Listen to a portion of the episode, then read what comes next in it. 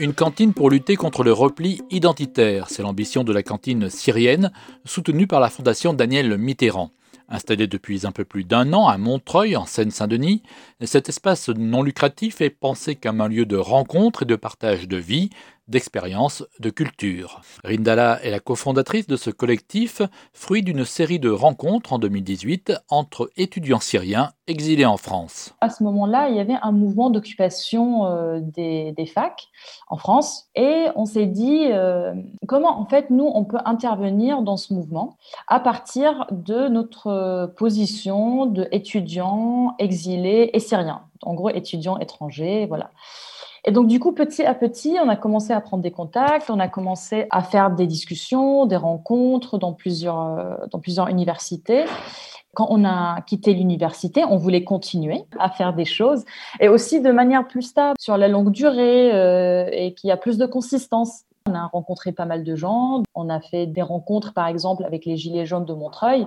À travers ces rencontres euh, diverses et variées, un peu éclatées sur la région parisienne, on s'est retrouvé avec un groupe de Syriens et de Français. On s'est dit, bah, en fait, on veut continuer à faire des choses ensemble. Pourquoi on ne fait pas une cantine? Parce que euh, bah, la nourriture syrienne, déjà, ça nous manque.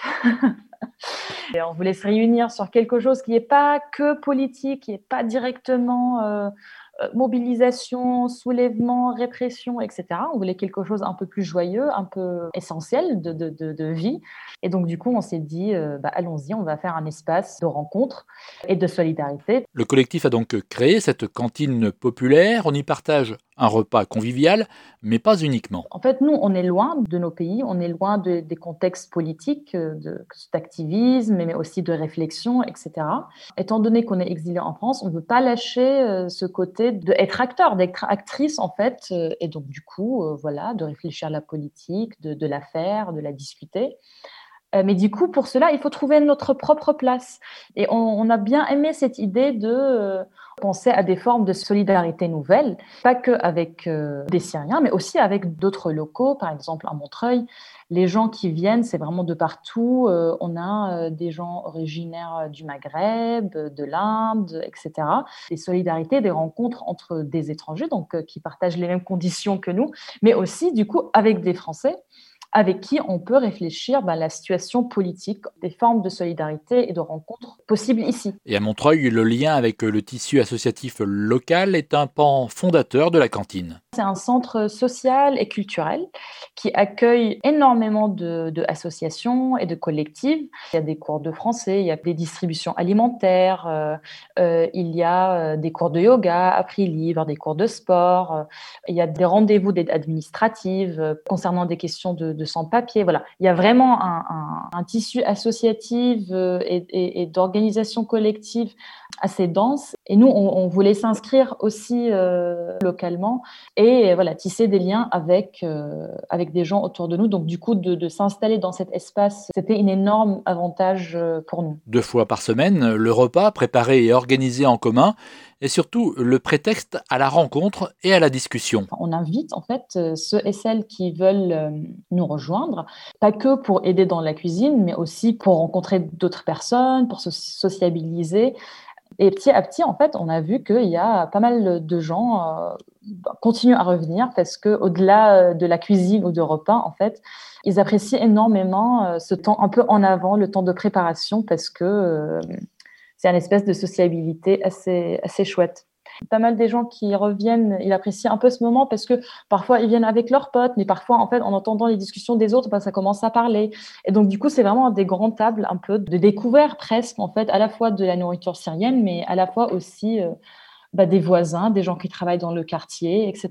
Et au-delà de la seule Syrie, le lieu offre un lieu de débat pour créer des ponts entre les peuples et les cultures. On a ce qu'on appelle des dîners débats. En fait, on invite un collectif, un ou une intervenante. On a déjà fait euh, une rencontre avec les Gilets jaunes de Montreuil, une soirée de soutien au soulèvement au Liban.